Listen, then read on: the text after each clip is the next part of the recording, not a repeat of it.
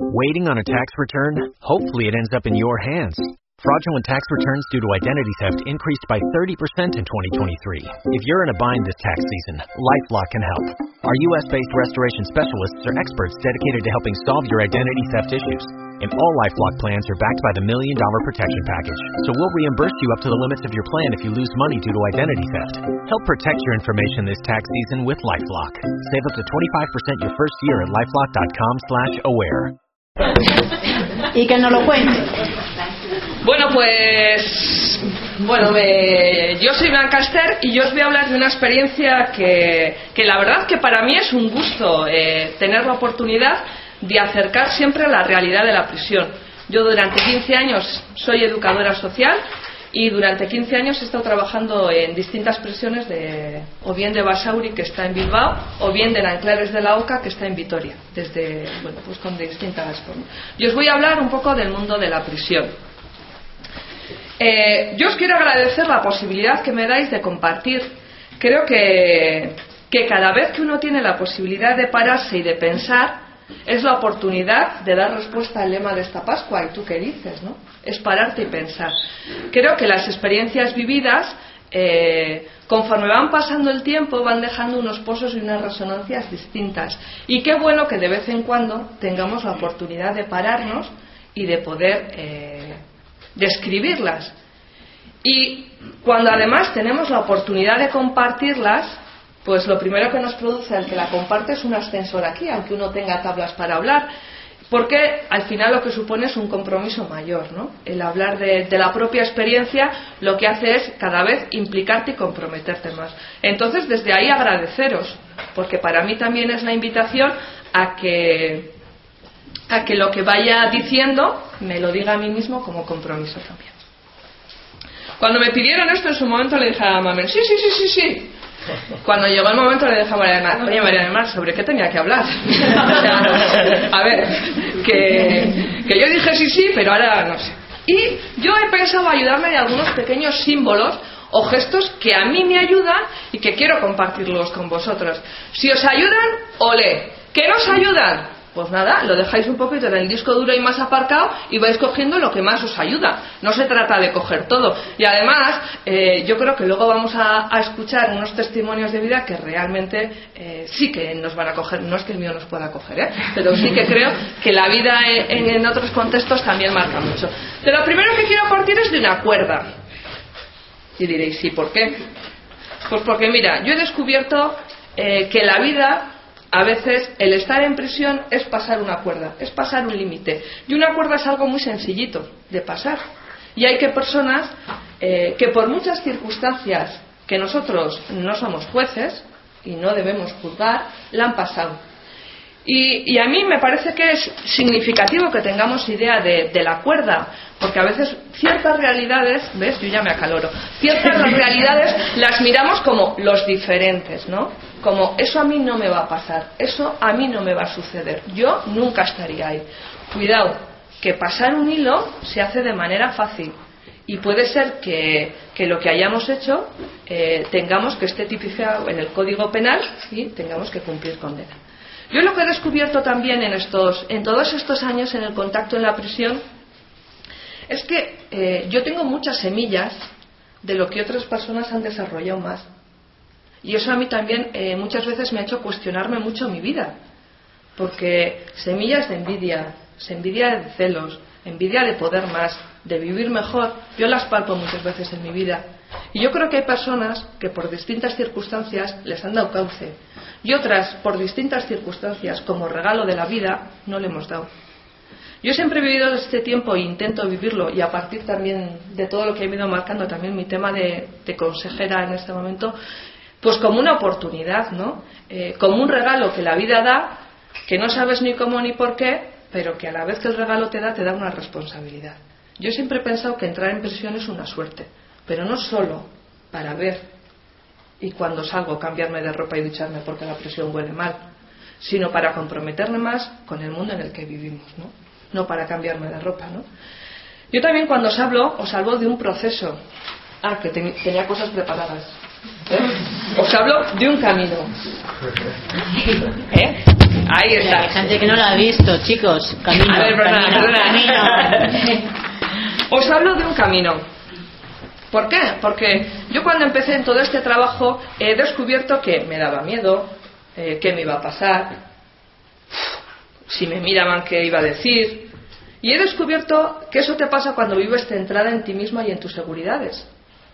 Cuando eres capaz de entrar en relación con las personas, cuando eres capaz de entrar en relación con Juan, o eres capaz de entrar en relación con Joseba, o con Abdul, en ese momento es cuando dejas de sentir miedo por el contexto en el que estás y por la inseguridad que la prisión o los esquemas que podemos tener acerca de la prisión nos pueden ir generando. ¿no? Yo creo que cuando estamos fuera vemos el delito de la persona y cuando estamos dentro vemos a la persona.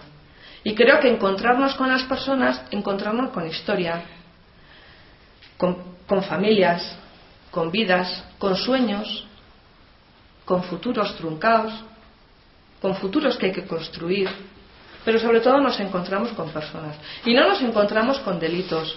Desde fuera lo que decimos, ese ha hecho, tita, tita, ti, y narramos. Cuando entramos dentro decimos, bueno, ¿y qué tal estás? ¿Y cómo te va la vida? Y después de un tiempo, cuando la persona es capaz de tener una cierta confianza, es capaz de decir, yo estoy aquí por esto. Y es verdad, es verdad. No podemos ver la prisión como algo idealizado. No podemos ver la prisión como, bueno, pobrecitos, ¿no? Han sido víctimas. No, no. Hay personas que han hecho daño. Y con eso tienen que vivir el resto de su vida. Tienen que aprender a vivir sabiendo que han hecho daño a terceras personas. Pero tienen que aprender a vivir sabiendo que hay futuro por delante. Porque ese es el mensaje de Jesús. Hay futuro por delante. Hay vida por delante. Nosotros también palpamos a veces nuestras debilidades, palpamos nuestros errores y Jesús nos dice, ánimo, levántate. Pues a las personas, aunque a nosotros nos parezca atroz y sea atroz lo que hayan hecho, ánimo, levántate. Y qué suerte que podamos también pues acompañar y animar la vida de esas personas. Yo también lo que he descubierto y voy descubriendo eh, en todos estos años es que eh, lo voy a intentar simbolizar así.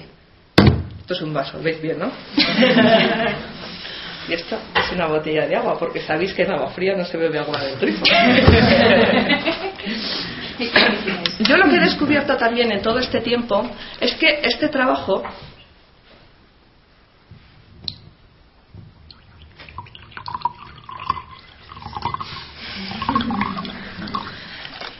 este trabajo no es de una persona. El construir y el que las personas vuelvan a resituarse en la vida, vuelvan a tener futuro, puedan ser capaces de asumir las relaciones familiares rotas, puedan asumir eh, lo que han hecho en la vida, es un trabajo que no lo hace uno. Y eso es un- también es una gracia, es una suerte. Saber que el camino de construirse como persona es con otros. A mí es algo que me ha ayudado mucho. en mi propia vocación, pues para aprender a trabajar con otros, para aprender que las cosas no son propiedad mía y para aprender que además, cuando uno decide coger el vaso y beber, tiene libertad. No marco yo siempre el camino. A mí eso es una de las cosas que también me habla mucho de Evangelio, porque es algo que, continuamente Jesús, eh, por lo menos yo así lo leo, eh, que Jesús nos hace el camino que cada uno hace, ¿no? No hay caminos establecidos, sino que hay caminos personalizados y que hay caminos que se adaptan a nuestra manera, a nuestro momento y a nuestra situación. Y a mí eso me parece que, es, una, es una gracia y una suerte, ¿no? A veces cuando uno comparte algo de su vida, eh, pues parece que ya lo tiene conseguido todo, pero que no, que vamos hasta primera. Esto es un camino. Yo en el camino he ido, ido haciendo muchos viajes de ida y vuelta, pero yo creo que siempre Dios eh, me ha ayudado en dos cosas. Una, es que siempre que he ido a la cárcel, yo he dicho más de una vez que el mundo de la cárcel me han- ha mantenido mi vocación. La ha mantenido. Y yo he dado muchas veces gracias a Dios y, compañeras y amigos pues, pues me han oído esta expresión porque realmente yo cuando he ido a la, a la prisión necesitaba un momento de pedir a Dios fuerza para que me diera eh, la fuerza de estar allí, para que pusiera la palabra de ánimo, para que pusiera eh, el gesto de cercanía, ¿no? Para que mi brazo también fuera capaz de extenderse a tocar y, a, acariciar el hombro de la otra persona. Y siempre es algo que, que me ha sostenido mucho. Y cuando he salido de la prisión, siempre también he ido rebobinando la vida. ¿Qué es lo que ha pasado dentro? ¿no? ¿Qué es que me he ido encontrando? Y muchas veces he dicho, he sido un, desastre. O sea, si he salido del patio cuando he visto a fulanito detrás, si es que me, me, es que me despeluja hacia mí, yo me empiezo a hablar de todo lo que me pide y no sé qué hacerle y me voy. O he sentido miedo, ¿no? O no me he acercado hoy a una celda de castigo porque sabía que, que tenía que atravesar determinada puerta con un contacto con un funcionario, no sé. A mí esas dos cosas siempre me, me ayudan mucho, ¿no? Me ayudan también hoy en mi vida, también en, pues en la labor que la congregación en este me pide, en este momento me pide, ¿no? Y yo creo que es otra manera de hacer vida el lema de esta Pascua y tú qué dices, ¿no? Es la oportunidad de pararnos, de dejar que el corazón resuene y eh, de acoger lo que el corazón ha resonado por dentro para darle forma. A veces, muchas veces yo creo, y yo lo he vivido y lo vivo así, consumimos situaciones, consumimos personas y consumimos acontecimientos, y vamos de una a la otra y vamos de una a la otra. Y a veces nuestras propias maneras de estar no nos posibilitan o no buscamos o no somos capaces de decir paro y necesito y vamos, vamos, vamos, vamos, vamos, vamos y nos repetimos, porque además parece que quien hace más es el que está en más cosas. Y cuanto más te mueves, parece que haces más. ¿No? Y sin embargo, esa posibilidad de pararnos, de escuchar la palabra de Dios, pues eso, eso, es algo que me ha sostenido, yo creo que durante todo mi tiempo. Y otra cosa ya para terminar, porque hace que me vas a mirar, me vas a decir que breve. Otra de las cosas que a mí me ha ayudado y, y estoy muy agradecida es que para mí la Biblia se ha llenado de nombres para mí se ha llenado de vida. Yo muchas veces he contemplado en mi tiempo de formación y cuando era más joven, porque ya veis, tarjeta amarilla, una pinta canas, aunque las tenga teñidas, pero pinta canas. Pero es verdad, o sea, es verdad, creo que, que el, contacto con, con, estas, con estas personas, el contacto con las familias de estas personas, ha hecho que la Biblia tenga vida, ha hecho que la palabra de Dios tenga vida. Y para mí eso es una gracia y eso es un regalo que Dios me da. Pero como os decía de antes, para mí los regalos no son para saborearlos yo, sino que son también para compartirlos y darlos a los demás.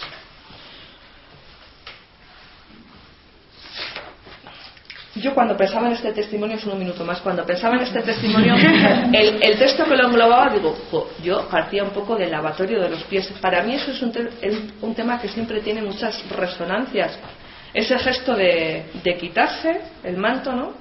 Eh, coger la toalla, agacharse y lavar los pies. Yo creo y yo constato que en mi vida necesito agacharme mucho. A veces voy un poco tiesa por la vida y me gustaría que me ayudaran.